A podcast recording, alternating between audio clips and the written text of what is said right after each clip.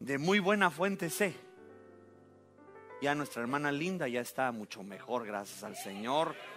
Dios es bueno, Dios es bueno, Dios es bueno.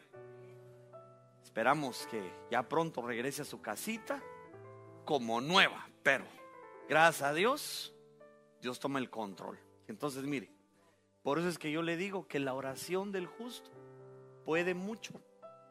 La oración del justo puede mucho. Entonces yo antes de empezar el consejo, mi amado hermano, la restauración familiar, yo le invito a que levante su mano derecha. Tal vez usted trae peticiones, ruegos, súplicas. Y así dice la escritura.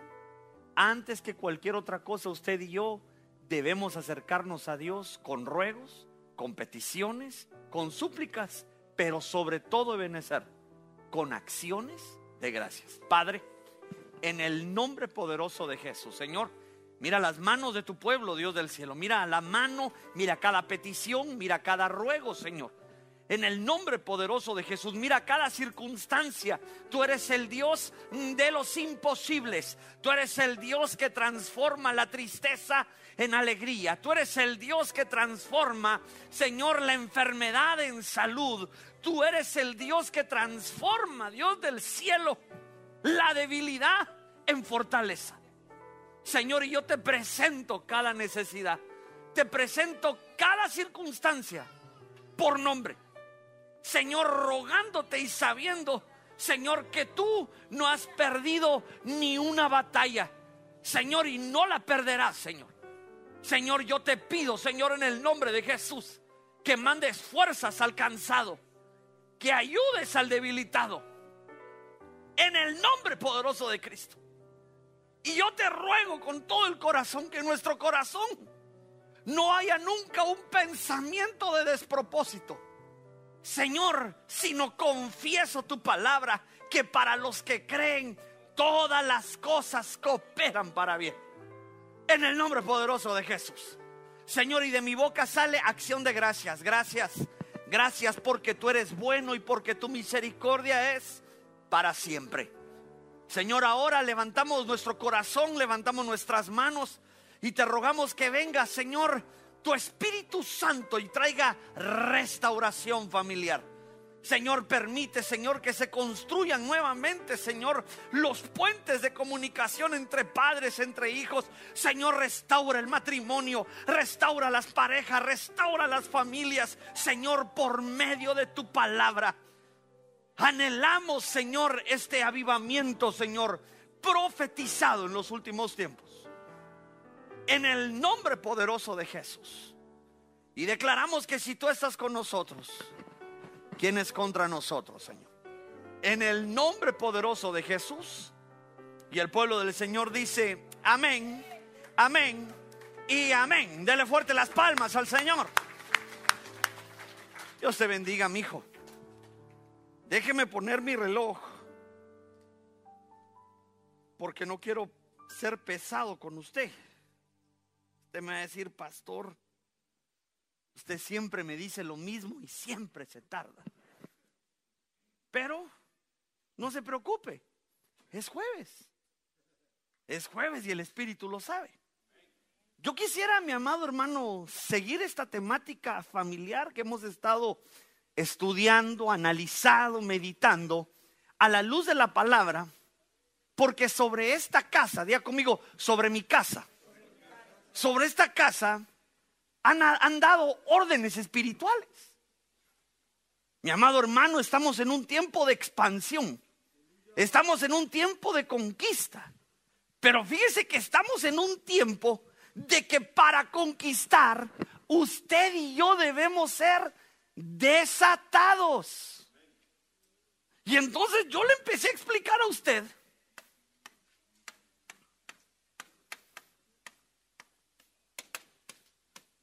Todos miran la pizarra, ¿verdad? Entonces yo le expliqué, mi amado hermano, le estoy dando una introducción de estos últimos tres jueves. Así, como una quesoburguesa de McDonald's. Rapidito. No, porque las Dini no son mejor. No, pero fíjese pues. Que usted y yo tenemos conceptos de la tradición. Y mi amado hermano, usamos a veces las palabras de una manera errónea. Cuando hablamos nosotros en medio de la iglesia, es que el hermano está atado. Pensamos que tiene como pitas espirituales. Y entonces yo le expliqué que no solo se ata de vendas, sino hay ciertas cosas que nos atan. Pero lo que me llamó la atención a mí, esta es la introducción, es que hay cuatro pasos de involución para que una familia, una pareja, un individuo quede atado. Y eso lo encontramos. De una vez le pido perdón si me ve chenqueando, pero la montaña me llamó y casi me caigo de la bici. Pero usted no se preocupe. Así le digo a mi esposa, mi amor, no te preocupes. Mala hierba nunca muere. Y entonces yo, mi amado hermano, le hablé de Lucas capítulo 11. En uno de los pasajes, mi amado hermano, donde dice que este ser al que empezamos a ver que hay cuatro etapas de involución para que uno quede atado, es de Lázaro. Y entonces hablamos, fíjense, pues se lo voy a poner aquí. Hablamos que Lázaro primero enfermó. Eso usted lo puede ver en Lucas capítulo 11. Dice que después de enfermo, Lázaro murió. Dice que después, todo está en el capítulo 11 de Lucas. Y luego dice que después de morir eh, el Lázaro, después, como que no se bañó. Y entonces empezó a tener mal olor. ¿Por qué? Porque en el versículo 37 su hermana Marta le dice a Jesús, si hubieras venido antes, tal vez hubiera sido el milagrito, pero él ya llegue. Yo quiero estudiar ¿Por qué las familias empiezan a oler mal? ¿Por qué el individuo no se da cuenta de que hay una debilidad? Que esa debilidad lo empieza a separar de Dios y esa separación de Dios provoca un olor desagradable. Y si usted lee por toda la escritura, Dios anhela un aroma agradable. Empezando en el Pentateuco, los sacerdotes debían acercarse con una ofrenda que fuera olor agradable. Entonces yo no sé si le decís al hermano que tenés a la par, nuestra familia tiene que oler bien. Yo tengo que oler bien para Dios. entonces miren lo que dice segunda de Corintios capítulo 2, versículo 16, porque ahorita empiezo el tema. Ah, no, pastor, yo a las nueve y media me voy. Cálmese, hombre. Nadie le está corriendo. Segunda de Corintios capítulo 2, versículo 16 dice de la siguiente manera. Para unos, olor de muerte. Y para otros, olor de vida para vida. Diga conmigo, vida. Y para estas cosas, ¿quién está capacitado? Es, que me llamó la atención lo que Pablo le escribe, mi amado hermano, los Corintios. ¿Quién está capacitado para distinguir si el olor que despedimos es olor a muerte o olor a vida? Ahora, yo le tengo una buena noticia porque el Evangelio del Señor son buenas nuevas. No sé si usted dice amén a eso. Si usted y yo tenemos a Cristo, nuestro hogar, nuestra familia, nuestro matrimonio debe despedir un olor a Cristo debe despedir una fragancia agradable. Pero entonces empiezan las preguntas en la cabeza de su pastor. Y entonces lo primero que se me viene a mí a la cabeza es, ¿por qué empezamos a oler mal? Como familias. Recuérdese que es jueves de restauración familiar. No solamente le hablo a los individuos, sino le hablo a los hijos, le hablo a los esposos, le hablo a los cónyuges, le hablo a la familia en general. ¿Por qué la familia empieza a despedir un olor que no es agradable?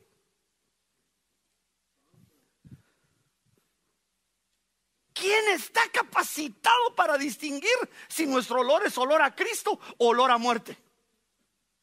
Y entonces yo encontré que la gente empieza a oler mal, por no decir empieza a hieder, Porque le gusta estar encuevado. Porque no tiene un ungüento encima. No, o sea, no tiene, no goza de la unción. Y por estar inactivo. Por eso es que yo le estoy haciendo el grito Benecerita. ¡Ah! Porque Dios nos llamó a servir. Y yo pensé que usted iba a decir, amén, amén. No, Dios nos llamó a servir. Lo que no está inactivo, lo que no está en movimiento, tarde o temprano empieza a podrirse y empieza a oler mal. Pero ahora fíjese esto, porque me quiero ir rápido. Siento como que tengo pata de palo, ah, pero le prometo que no fue el lunes. nadie me echó zancadilla. No, yo solo me caí. Quiero que vaya conmigo al Salmo 38, capítulo 5. Le quiero leer la versión, la NTV. Porque mire, yo le prometo que no me voy a quedar aquí. Pastor, no prometa, mejor solo predique. Porque este no es el tema. Pero mire lo que dice esta versión. Mis llagas, o sea, mis heridas, hieren y supuran. Pero hay un porqué.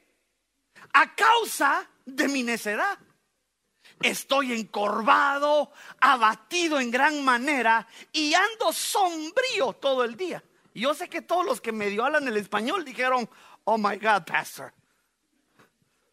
¿Sombrío like umbrella? No, no, no. Sombrío, esa palabra sombrío es oscuro. Sombrío, es que no le, digo porque así me preguntan mis hijos. ¿eh? ¿Sombrío umbrella? No, no, no, mi hijo. Sombrío es como dark, es oscuro. Y entonces, ¿por qué empieza? ¿Me permite, me, permite decirle estos 54 minutos por qué apestan las familias? ¿Me permite usar esa palabra? Sí, bueno, si se enoja tiene de dos. Enojarse y contentarse y a mí me contenta con una in and out. La lucha. Confieso pues.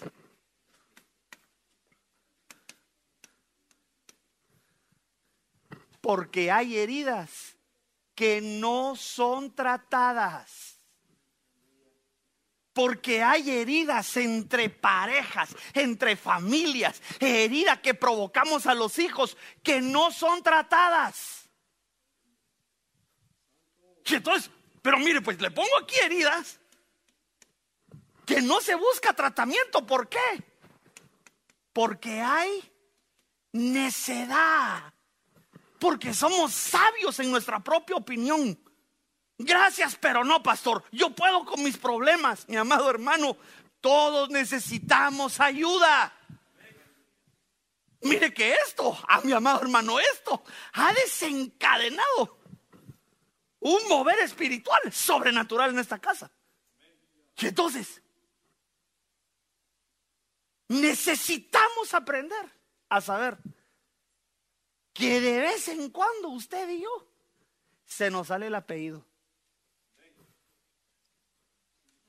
aunque no me diga, ay, amén.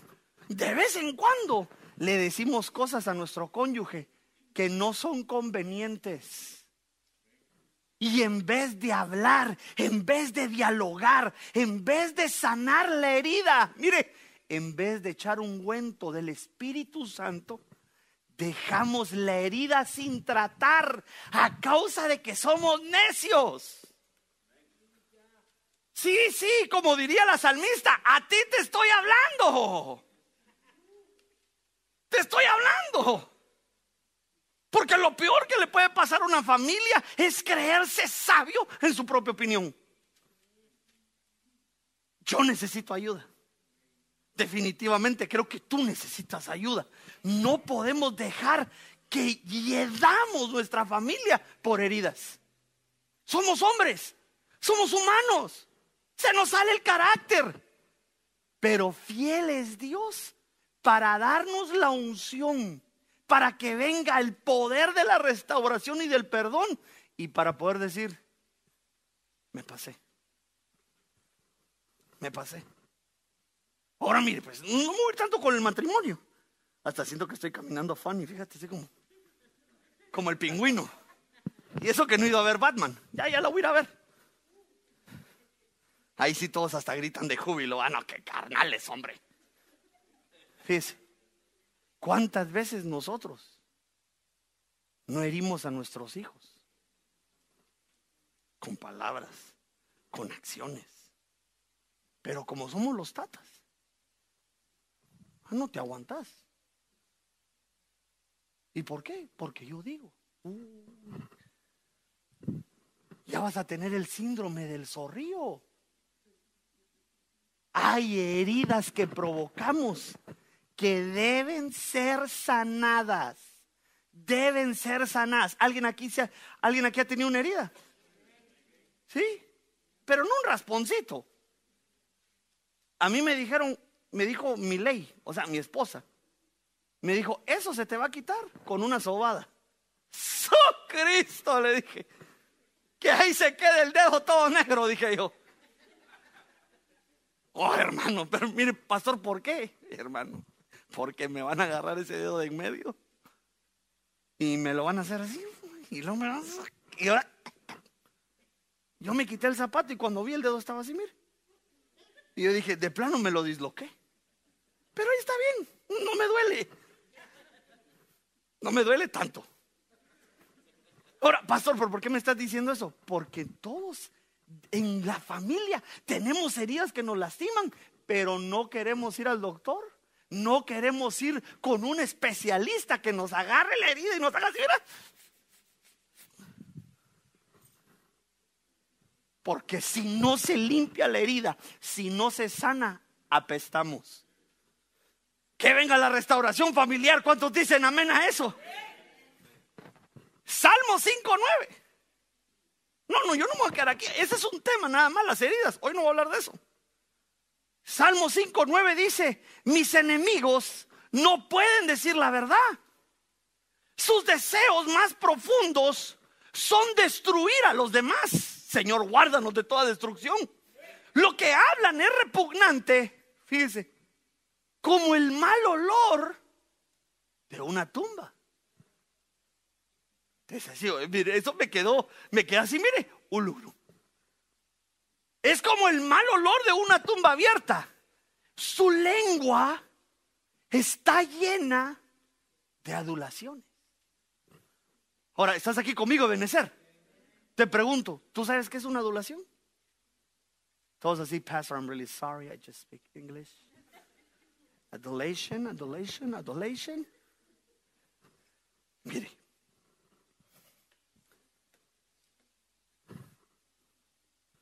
una familia, un individuo empieza a oler mal porque se cree todo lo que le están diciendo. Adulaciones a la que guapa amaneciste hoy. Y lo peor es que usted sabe que lo rodaron pache.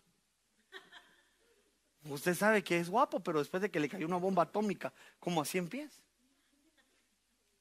Usted, usted empieza a oler mal cuando empieza, cuando empieza a escuchar la adulación de todos, ay, es que usted es una madre, es puro ping ping.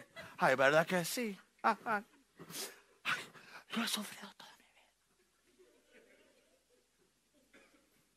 Pues tengo una mala noticia. Nadie en su vida llega a ser una buena madre o un buen padre. Siempre al final de sus días el padre dice, lo puede haber hecho mejor. Ya cuando uno empieza a caminar en años dice, pero ¿por qué trancasié tanto al primero? Trancasié es una, palabra griega, de trancazo. ¿Por qué, a mi, ¿Por a mi primer hijo lo llamé experimento uno? Después a mi segundo hijo lo llamé experimento dos. Y ya cuando nació el tercero dijo, este es mi hijo, Simba. Ah, sí. Porque hermano, la paternidad, perdóneme, la paternidad es para gente valiente. Es para gente valiente, porque uno se equivoca siempre. Si los corregís mucho, creas conflictos en su corazón. Si no los corregís mucho, se los entregas a la policía y se vuelven unos vándalos. Perdóneme, pero yo no conozco a nadie que tenga la fórmula perfecta para decir, 50 pasos para criar hijos de excelencia. Si uno no, uno va tratando y después uno corrige de más a su hijo y uno dice, "Ay, le pegué con la corbata dura.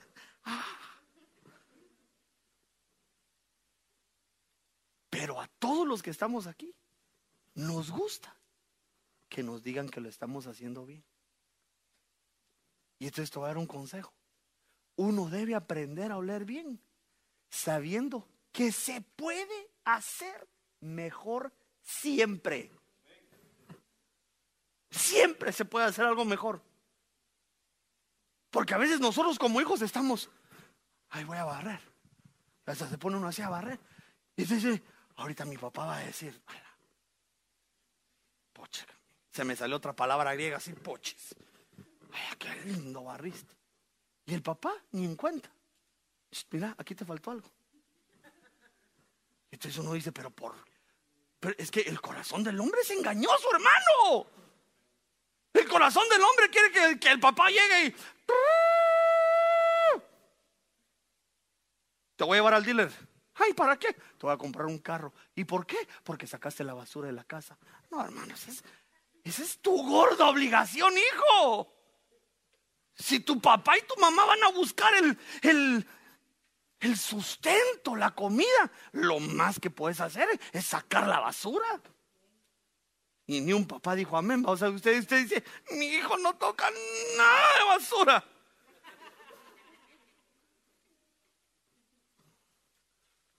¿Me perdona lo que le voy a decir? ¿Estás aquí conmigo, Benecer? ¿Me perdona? No lo hagas inútil.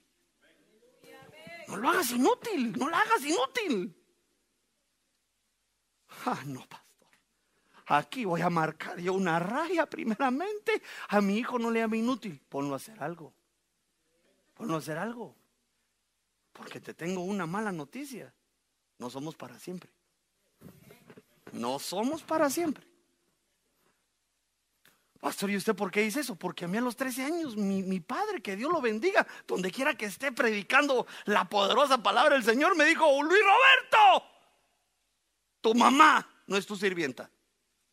Y yo dije, ay, chanfle. Ahora vas a empezar a lavar vos. Papá, tengo hambre. Dios te dio dos manitas, mijo.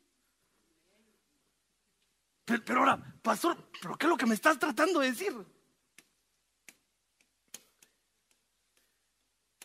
El solo escuchar palabras bonitas causa mal olor. No le puedo decir eso a las hermanas. Pero se agarra varón de Dios aquí conmigo. Mire, le voy a dar un hashtag hard fact. Voy a sacar la píldora de la verdad y se la voy a dar hoy así. Aunque, pastor, yo no la quiero. Abrí la boca. Nuestra píldora de la verdad. Miren, pues. Los varones no nos podemos confundir. No tenemos descendencia griega. Nuestro, papá no es Brad Pitt. Tu tío no es George Clooney. ¿Ok? Tu mamá, no, tu abuelita no es Sandra Bullock. No, no, no, no te confundas. Perdóname. Somos feos. Aunque no me digas, aunque te pongas así, feo usted, pastor, sos feo. No te confundas cuando una nena llega y te dice, You're so handsome. Right, huh? Parezco como Leónidas, así con esta gran barba. ¡Au! Es bueno. ya empezaste a hablar mal. Es la luz de Cristo, es las bendiciones del Señor que hace que uno brille y uno cierto y las filisnenas tengan un cierto tipo de atracción. Pero al final del día somos feos. Aunque me digas así. El hombre es como el oso. Mientras más feo, más hermoso. Y entonces, pastor, ¿pero por qué me estás diciendo esto? Porque mira, sé que en esta casa somos bendecidos. Yo no sé si alguien me dice amén a eso. Sé que Dios ha abundado tus manos. Sé que Dios ha mostrado su amor y su fidelidad de una manera sobrenatural. Eso yo lo sé. No te confundas. Es la bondad de Dios que hace que nos resplandezcamos nosotros. Ya solo falta que diga, no, no ve que su pastor tiene abdomen de lavadero. No, hermano, eso parece lavadora, pero comercial. Pero escúcheme, porque por eso uno empieza a oler mal. Porque uno se empieza a creer todo lo bueno que le dicen.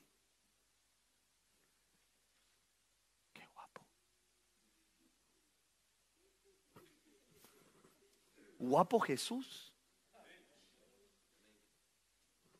Mire, mire quiénes nos adulan. El amigo no te adula. El amigo no te adula. El que te adula es el que quiere tu mal. Aunque, ¿por qué estás diciendo? Si tenés muchos amigos que solo te andan diciendo, tú eres el bueno, a quien como tú, tú eres mi BFF forever and ever and ever. No hay nada. Ey, cuidado. Atrás de ti te están apuñalando. Porque en todo tiempo ama el amigo. Pero esta solo es la introducción. la no, pastor, y vino una familia nueva, usted los está, los está haciendo que se vayan. No, hombre, aguánteme tantito. Porque así le puse al tema esta noche. El tema se llama el olor de la ignorancia. Porque no le, no voy a hablar de cómo le hablan bonito. No le voy a hablar de las heridas que no se pueden sanar. Sino las familias por ignorantes despiden mal olor. A la pastor usted hoy sí vino, pero ¿qué le dio Maralda? Gallo, sí. Gallo me dio. Acompáñame la escritura. Eclesiastés, capítulo 10, versículo 1. Es que esto me impactó, hermano. Esto me impactó. Hasta el mejor perfume huele mal por culpa de unas pocas moscas muertas. Qué profundo es, qué profundo este, este verso, este poema. Mire, en la versión, en la Reina Valera y en la, en la Biblia de las Américas dice que el perfume del perfumista se echa a perder con un poquito de, moscas. Pero a mí me gustó esta versión. Hasta el mejor perfume. Tu casa tiene el mejor perfume. Yo no sé si usted me dice amén a eso. Huele mal, por culpa de unas pocas moscas muertas. Y usted Salomón explica eso. ¿Qué quiere decir eso, pastor? Pon atención, mi pequeño saltamontes. Quiere decir que un poco de ignorancia arruina mucha sabiduría y mucho honor. Entonces la familia, nosotros como individuos, empezamos a leer mal porque hay en nosotros una atmósfera de ignorancia.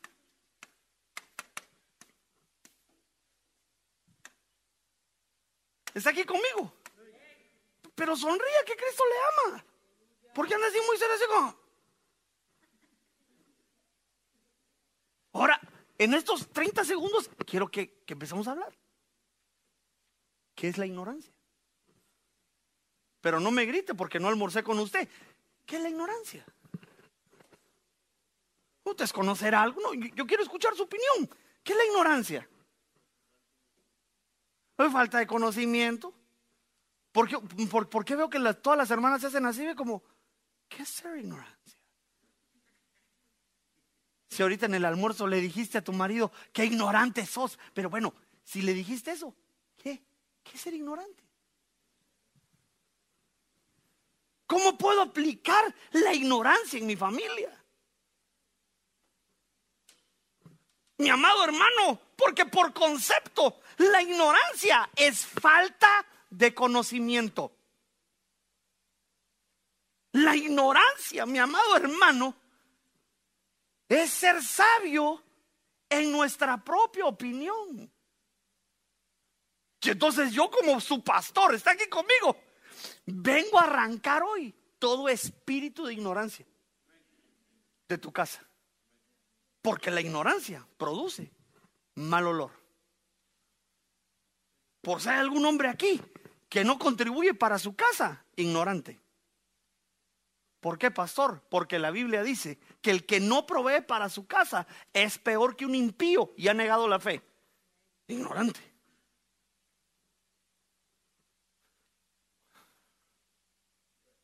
Ah, no, no sé. Hoy, hoy, hoy saco la espada. Dice la Biblia que el hombre debe tratar a su mujer como un vaso más frágil. Pero, pero mire, pues ahí se la devuelvo con guante blanco a las hermanas. Ya ves cómo se rió la ley así. So Cristo. Pero la Biblia no dice que el hombre es frágil. La Biblia dice que el hombre tiene un cierto punto de fragilidad. Pero la mujer es más frágil. Y entonces, si no tratas a tu esposa con el debido cuidado, ¿qué sos? ¿Por qué no me responde? Porque se queda como, ¿qué sos? Macho pastor, ignorante. Entonces fíjese pues, ¿por qué llega la ignorancia? ¿Por qué se empiezan a crear en los hogares atmósferas de ignorancia? Creyendo aún en Cristo Jesús. Hechos capítulo 17, versículo 29. Cuando usted lo tenga me dice amén. Siendo pues linaje de Dios, diga conmigo, soy linaje escogido. No, pero como que estuviera usted aquí alegre de escuchar la palabra de Dios, diga conmigo, soy linaje escogido. No debemos pensar que la naturaleza divina sea semejante a oro, a plata o piedra, esculpidos por el arte y el pensamiento humano. Entonces miren lo que escribe, miren lo que en los hechos. Por tanto, habiendo pasado por alto los tiempos de ignorancia, Dios declara ahora a todos los hombres en todas partes que se arrepientan. Pero mire pues, es que esto, está tremendo. Porque entonces, el, primer, la primera característica por la que una familia empieza a ser influenciada por la ignorancia es porque hay idolatría vendrán por añadidura. Nada que 15 pasos, nada de que prepare su billetera, de como sea la ofrenda, Dios lo va a prosperar. Eso no es bíblico. Que cada uno dé como propuso en su corazón, no con tristeza, sino con alegría de corazón, porque Dios ama al que da con alegría. ¿Cómo soy próspero? Busco primeramente a Dios. Busco primeramente su reino y todo lo demás me empieza a venir. Todo lo demás me empieza a venir. Entonces, hermano, debes aprender a sacar la idolatría. A veces nuestro ídolo se llama tu esposo. Vaya que no me dijo amén las hermanas. A veces nuestros ídolos son nuestros hijos. Ay, no me los toques, por favor. Ay, yo me vuelvo una tigra. Cálmate. Cálmate. Te tengo, una, te tengo una mala noticia. Esos chiricitos que ves ahí ahorita sí. Van a crecer. Van a crecer. Y va a llegar una hermanita de la iglesia, así como de la misma edad, y le va a decir, Y el otro así, todo así, torombolón, le va a decir, ay. Es que el hombre es medio torombolo, hermano. ¿Y, qué cree que va a pasar? se van a enamorar. Y va a seguir el curso de la vida. Y al final, no hay hijo que quede en casa. Al final los que van a quedar va a ser el hombre que escogiste. Y hace que empezás ahorita así, ¡Ay, Jesucristo vencedor! Pastor, no lo puedo cambiar. No. Yo no te obligué, yo no te obligué a escoger a tu esposo, tú lo escogiste. Ahora diría el pastor, hashtag, yala. Ya, ya, ya no hay, no hay devoluciones. Pero a veces las familias se basan en que mis hijos por aquí, mis hijos por allá, ¿y dónde están mis hijos? Y la relación marido y esposa. Ellos van a irse de casa. Ellos van a hacer su vida. Perdóname si te estoy tocando el corazón y al final solo van a quedar tú y yo. No puede haber idolatría. Si tienes el, dinero en el corazón, arráncalo. El dinero va en la billetera. Al Señor tu Dios adorarás y a Él solo servirás. No sé si se atreve a decir conmigo, fuera idolatría. La ignorancia es que tenemos casas llenas de ídolos. Efesios 4:18. Entenebrecidos en su entendimiento, excluidos de la vida de Dios, ¿por causa de qué? Por causa de la ignorancia. Por causa de la ignorancia que hay en ellos. Pero aquí está la razón por la dureza de su corazón. Como tengo bastantes ovejitas generación Z, corazón duro, hasta con emojis. Ah, no, si este pastor tiene el último software. Ahora mire, perdóneme, el ignorante es el que tiene el corazón duro. Ahora, pastor, pero a mí me dicen corazón de piedra, corazón, no, hombre, cálmese. No es viernes para que saque a su mujer. No, no, no. El corazón duro es aquel que denota que no tiene una vida dedicada a Dios excluidos de la vida de Dios. Le voy a hacer una pregunta. ¿Estás aquí conmigo? ¿Cuántos aceptaron a Jesús como su Señor y su Salvador? Que me digan amén. Sí, no, por lo menos eso sí, con, convicción. Nadie andar, bueno, aquí digo amén, pero allá afuera. Mm. Como me dijo hoy mi, mi hija mayor cuando llegó de la casa y me dijo, ¿te duele? Sí, no sea nena. Juegue, me dijo. Ya le dije, tener razón, voy a jugar, voy a jugar así. Entonces, mire, ponme atención a esto. Si ya aceptamos a Jesucristo como nuestro Señor y Salvador, le estoy hablando a los individuos, a las individuas, a las familias, a los hijos, a los esposos, a las esposas, a los matrimonios. No podemos estar viviendo como vive el mundo. Hay una vida en Dios. Es que no podemos andar jugando a estar un ratito en el mundo y el jueves y el domingo a las 3 de la tarde canten todos, el día llegó. No, no, no. La ignorancia, porque el corazón endurecido no le gusta la vida de Dios. Y mire, yo le, yo le he predicado hasta el cansancio. ¿Quién dice que los cristianos somos aburridos? ¿Quién dice? No somos libertinos. Eso no te confundas. Pero yo soy feliz. Yo, soy, espero que usted sea feliz también, hermano. Eh, yo no necesito los placeres de allá afuera para decir estoy completo. Si lo tengo a él, lo tengo todo. Y mire, créame que estoy pensado en hacer cambalache. Esa gran troca que tengo, porque Ahora voy a la, voy a la gasolinera y 20 pesos y solo... Pero mire, le voy a decir algo. El dinero va y viene. Hoy tenemos, Mañana pasamos un proceso, pero la palabra del Señor dice que aunque pase por valle de sombra y de muerte, no temeré mal alguno porque tú Jehová estás conmigo, tu vara y tu callado me infunden aliento.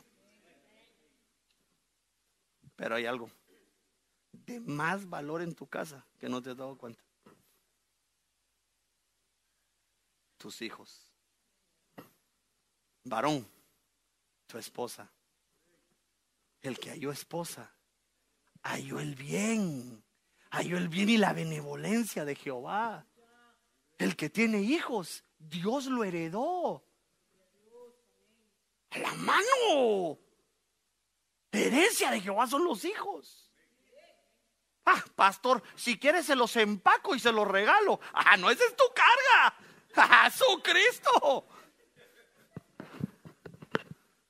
Perdóname. ¿Qué más felicidad? que ver a tus hijos sanos. ¿Qué más felicidad de que tu esposa te ame?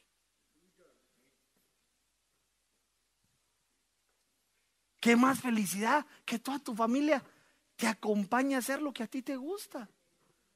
Y, este es un rasgo aquí en Santa Clarita. Porque a los futbolistas, ahí veo a la señora, saca bien. Qué lindo. Perdóneme, qué lindo. Yo a veces cuando me voy a la montaña, de repente usted me ve así. Y atrás mi esposa. Y de ahí la Tirsha. Y luego la Kristen. Y el Benaya aquí, porque el Benaya, olvídese, le reviento las piernas. Pero, pastor, ¿pero por qué me está diciendo eso? Porque un sabio hombre me dijo esto. Que las mejores cosas de la vida son gratis el irte a la cama, pero no estoy hablando de una manera morbosa, está aquí conmigo. El irse a dormir a la par del que tú amas. Es hermoso, es gratis. El orar por tus hijos en el cuarto. Es gratis. A menos que tenga ahí tu hijo y vas a orar por mí. 20 bucks. Hermano, Ay, pastor, pero ¿por qué me está diciendo esto? Porque comer en tu casa, con tu esposa, con tus hijos, no tiene el precio ni del mejor restaurante aquí en Santa Clarita. Y aunque solo sean huevitos con frijoles. Este es pastor, ¿por qué me estás diciendo eso?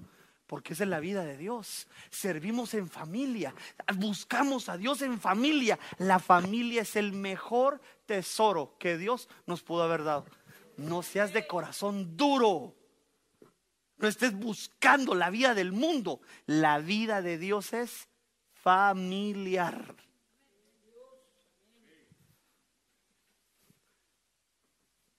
Primera de Pedro, capítulo 1, versículo 14. Ay, me quedan nueve minutos. Yo iba a decirle a Panchito que pasara, no, cálmate. Es que me está haciendo cara como. Ya es hora, pastor. No, ya es hora que caiga la unción. Aleluya. Primera de Pedro capítulo 1, versículo 14. Como hijos obedientes. Diga conmigo, soy obediente. Ah, pero así como bien, obligado, usted dice, soy obediente como hijos obedientes, no os conforméis a los deseos que antes teníais en vuestra ignorancia.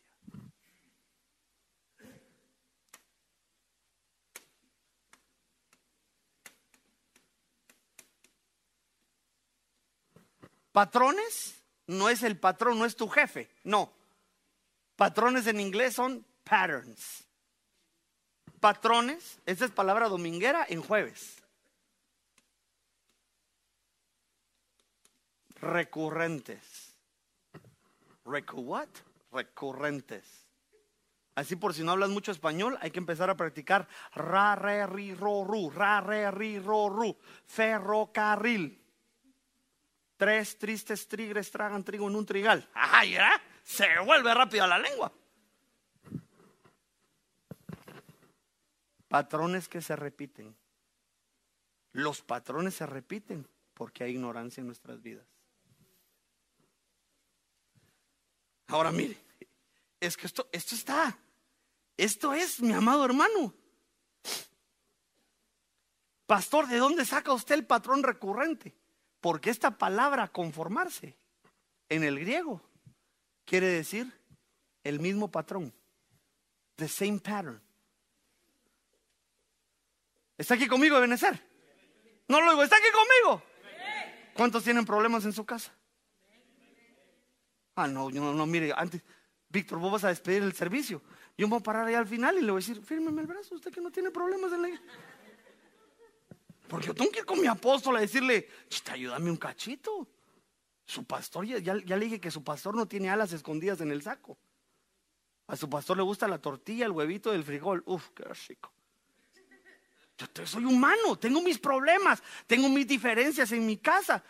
Pero dice la Biblia que cordón de tres dobleces difícilmente se rompe. Esposo, esposa y Cristo Jesús amarrando el matrimonio. Ahora, pero mire, Quiero despertar en usted lo detective. Lo Sherlock Holmes. ¿Así hasta se va a poner así? Todos peleamos aquí. Pero ¿por qué no decir? Mm, usted así, mire, como que estuviera así. ¿Qué le importa, pastor? Si pelea o no. Digamos que pelea. Sí, porque usted es un hombre y una mujer de paz. Lo veo en su rostro. Usted nunca se ha sentado después de que la señora está, pero como que cayó la cuarta trompeta del apocalipsis, hermano. uno grita, ay, ay, ay, de los habitantes de la tierra. Nunca se hace, yo no le cuento que así pasa en los, en los matrimonios allá afuera. Hay situaciones que... Pero uno tiene la opción de acostumbrarse a seguir peleando. O detenerse y decir, ok, ¿qué desató esta circunstancia? Pero no es para que vayas y vayas y decirle a tu esposo, es tu culpa.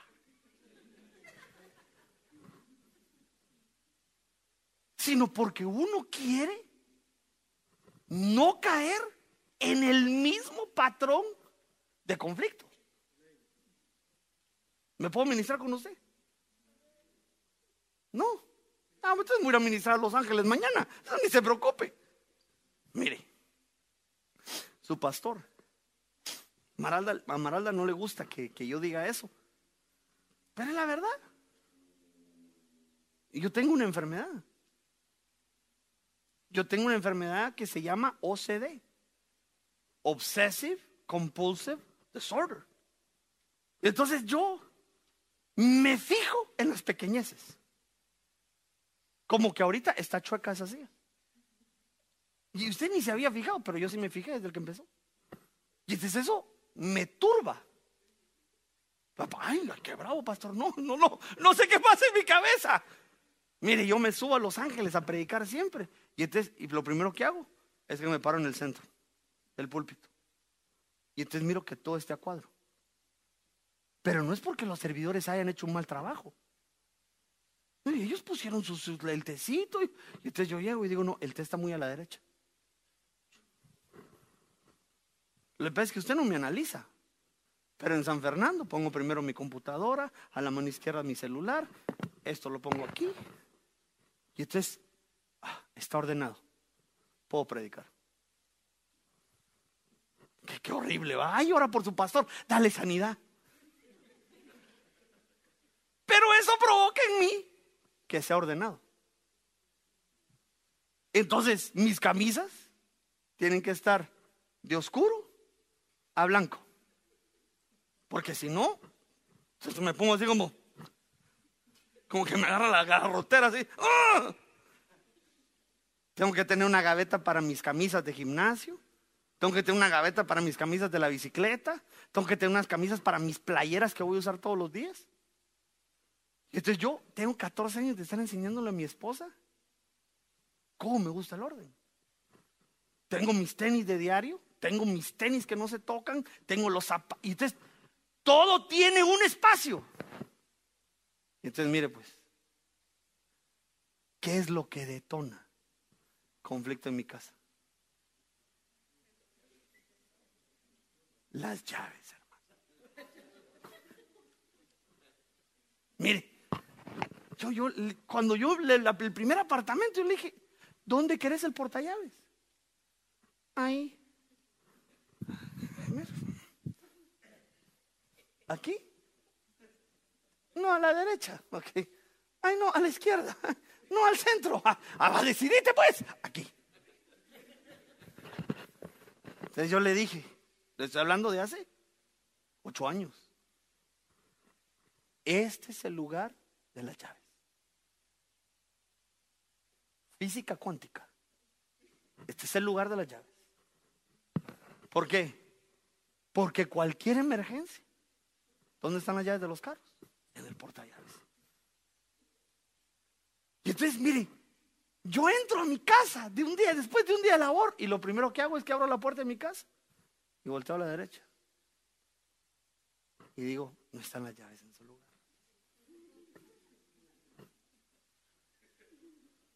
Eso solo le pasa a los pastores, hermano. Usted es una bendita alma de Dios. Entonces, al principio de mi matrimonio, eso era una fricción, pero terrible, hermano. Porque, o sea, ¿qué le, me estoy abriendo? O sea, me, desconcentro. Digo, me decía, mi esposa me decía, pero es que las llaves son las llaves de mi carro. Y digo, mío, dijo el gato, y la, ni la cola era de él. Yo le dije, ¿y si yo quiero usar tu carro? Ahí tenés mi carro. Pero yo lo que quería tratar de enseñar es, hay un lugar para cada cosa. Porque si uno no se acostumbra a tener un lugar para cada cosa, cuando uno quiere la llave de chuchos, dice, ¿dónde dejé esa cosa?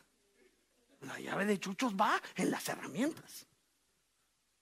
Ay, yo quiero aquel traje que parece uno como así del continente africano, así de rayas y rojas. Tiene que estar en la sección. Usted es pastor, pero ¿por qué me está diciendo eso? Porque yo dije, pero estoy peleando solo por las llaves. Entonces yo, yo le estoy, pastor, ahorita voy a orar por usted. No, lo que pasa es que empecé a ver que era un ciclo repetitivo. Era un ciclo repetitivo. Y lo único que yo le dije a mi esposa es, ahí van las llaves. Entonces, ¿sabe qué hice? Le empecé a enseñar. Entonces entramos de la iglesia, baby. Y ella me dice, así con su voz melodiosa. no, saben, me dice así. Me hace, sí, mi amor, las llaves. Ay, ahí están en bolsa, pónelas. O sea, antes, de, del conflicto, la enseñanza. Porque el matrimonio no puede pelear por lo mismo siempre. Te aseguro que tus conflictos son por el mismo problema. Te lo aseguro. Ay, que se aguante este, que se aguante. No, son patrones recurrentes. No se acuerda lo que le pasó a David, se lo he predicado. Usted sabe que David cometió adulterio con Betsabé. ¿O no ha leído la Biblia? No, no ha leído esa parte de la Biblia. David, el hombre que mató al gigante, el rey de Israel, el hombre conforme al corazón de Jehová, vio a una mujer que no tenía que ver y se la llevó. Y entonces llega el profeta Natán y le cuenta una historia. Un hombre rico tenía muchas ovejas. Y en eso vino un viajero. Y cuando el viajero le pidió de comer, él en vez de agarrar a las ovejas de su, de su casa, tomó a la única oveja de su vecino. Y entonces el profeta, ahí le estoy echando salsa a los tacos, versión amplificada Luis Ponce. Y entonces, y entonces le dijo el profeta, ¿qué opinas? Y David se encendió en ira.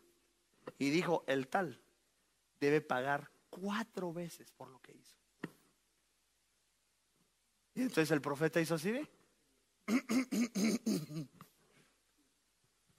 Ese hombre eres tú. ¡Ay, qué cachetada más terrible, hermano! Como un puntapié en la, en la boca del estómago. Ahora, pastor, ¿dónde ves el patrón recurrente? Porque yo te lo vi, yo te lo enseñé con la Biblia, que yo tengo una teoría, que el adulterio de David fue heredado. Fue heredado. Porque Saúl enojado le dice a Jonatán, tú que prefieres al hijo de la tal por cual. ¿No ha leído esa parte también? ¿Usted se quedó así, ve? Entonces, yo le expliqué a usted que en el tiempo de la Biblia, en el Antiguo Testamento, los hijos heredaban el oficio de los papás. Entonces, por eso los hijos de, Isaí iban a la guerra. Isaí.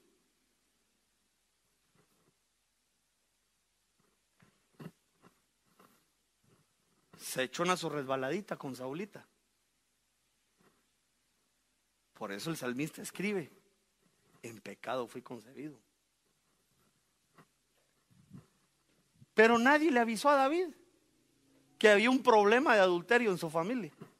Y entonces el, el viajero caminó, caminó, caminó, caminó y se volvió a encontrar ahora con David. Ah, no, hermano. Si nuestra lucha no es contra carne y sangre, hermano. Nuestra lucha es contra un mundo espiritual, aunque me quede así, ¿ve? Tus luchas tienen un patrón. Tus conflictos familiares tienen un patrón recurrente. No puedes estar en ignorancia. El ignorante solo pelea por pelear.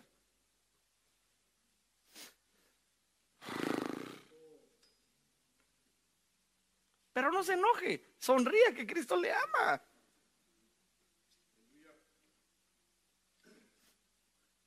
¿Me permite una más? Son las 9.35, hombre. Una más. Hoy, pasé las tres.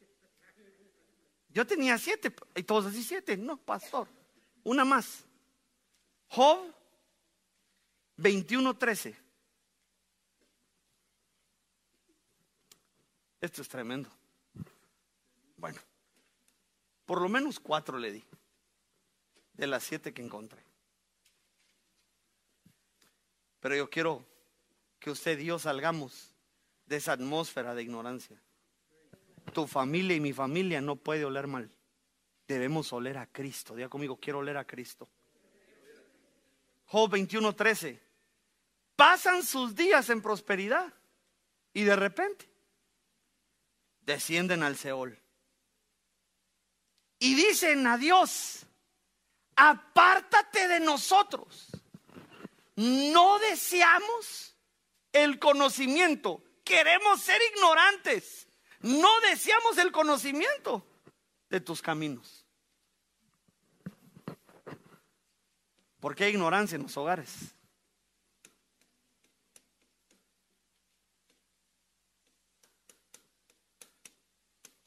Porque hay desestabilización.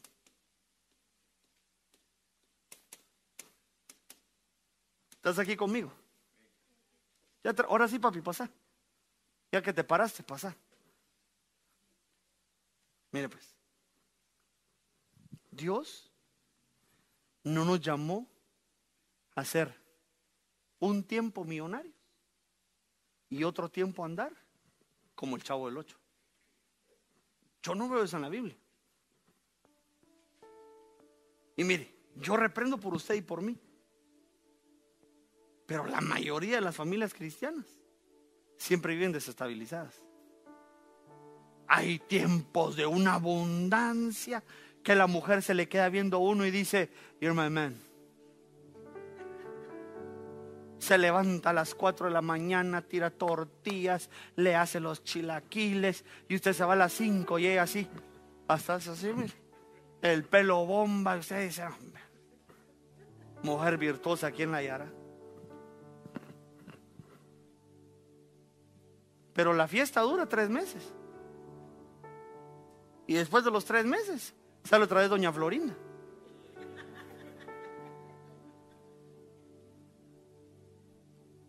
Ay, pasa ahí al donut shop. Ahí anda, agarrate tu dona y tu café.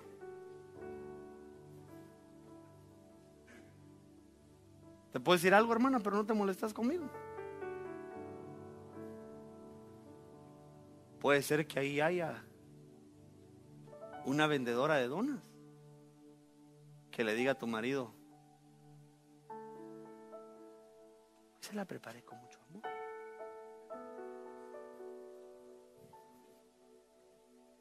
Desestabilización.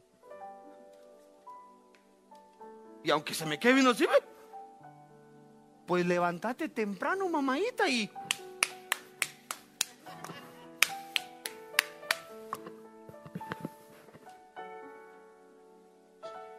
Porque uno, escúchame, uno no se da cuenta de lo que tiene.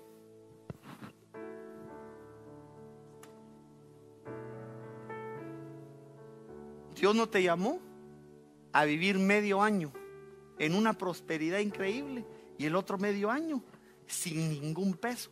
Eso no es de Dios. Eso no es de Dios. ¿No dice la Biblia que el sendero del justo es como la luz de la aurora? De aumento en aumento. No dice que sale así como, como cohete, sino es un proceso evolutivo, pero hacia arriba. Mejor ya no le voy a las hermanas porque se me enojaron por eso que les dije. Pero, varón, tú quieres cabeza de un hogar. No se trata de cuánto dinero tengamos en, el banco. Se trata que la casa sea estable. Mire que a veces me molestan las ovejitas. De aquí no. Allá de San Fernando. Me molestan y me dicen, pastor, ¿y para cuándo el cuarto? Su Cristo. Ya, yo ya. Creo que Dios me bendijo con tres hermosos hijos. Pero le quiero decir una cosa. Mire.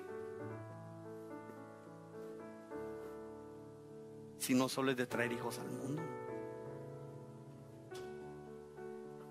La desestabilización es de que uno solo se enfoca en uno y los otros dos. hermano, yo antes de salir, si voy, a, si voy a salir a pasear con mi familia, porque aunque me vaya a condenar, yo sí saco con mi familia a pasear. También debería sacarlo usted de vez en cuando. Yo, tengo que hacer mi plan. Porque sé que el niño pequeño necesita de mí porque es el más pequeño. Pero mi hija segunda también necesita de mí. Y también mi hija mayor necesita. Y ahí me ve en la altura. Vámonos a tirar, papá. Y yo, Cristo, ve. Pero enfrente de ella tengo que hacerme el macho. Tirémonos pues. Aunque ando yo, eso Cristo vencedor. Y claro, y después tengo que ir con la del medio. ella, no, no, no, ahí no, papi. Este ya me voy los, a los medianos. Y ahí el chiquito me dice, quiero estar en el castillo chapoteando. ¿Ustedes, ¿Usted se imaginó alguna vez una ballena como en una bahía? Ahí estoy así, mire. Y usted me dice, pastor, ¿por qué me cuenta eso?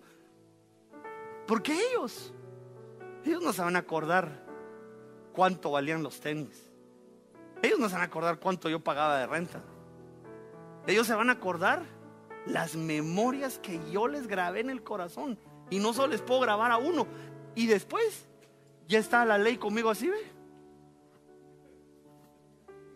¿Y yo a qué horas? Y, y entonces, pastor, ¿pero por qué me dices eso?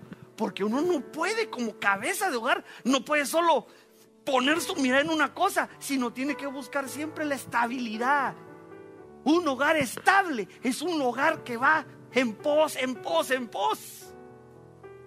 Pero en la iglesia no nos enseñan eso, sino nos enseñan desestabilización. Seis meses, pero que ya nos vamos arrebatados. Y los otros meses, ni querés venir a la iglesia, te sentís mundano. No, Dios no nos llamó a eso. Los hogares son desestabilizados porque hay ignorancia. No puedes desestabilizar tu hogar. Debes aprender a manejar la barca de tu casa. Matrimonio, te estoy hablando en el nombre de Jesús. Y mantenerlo estable. Señor, bendice a tu pueblo. Bendice sus manos. En el nombre poderoso de Jesús. Yo vengo arrancando toda atmósfera y toda raíz de ignorancia Señor, estabiliza mi casa. Señor, quiero vivir los días que están destinados para mí en esta tierra en felicidad.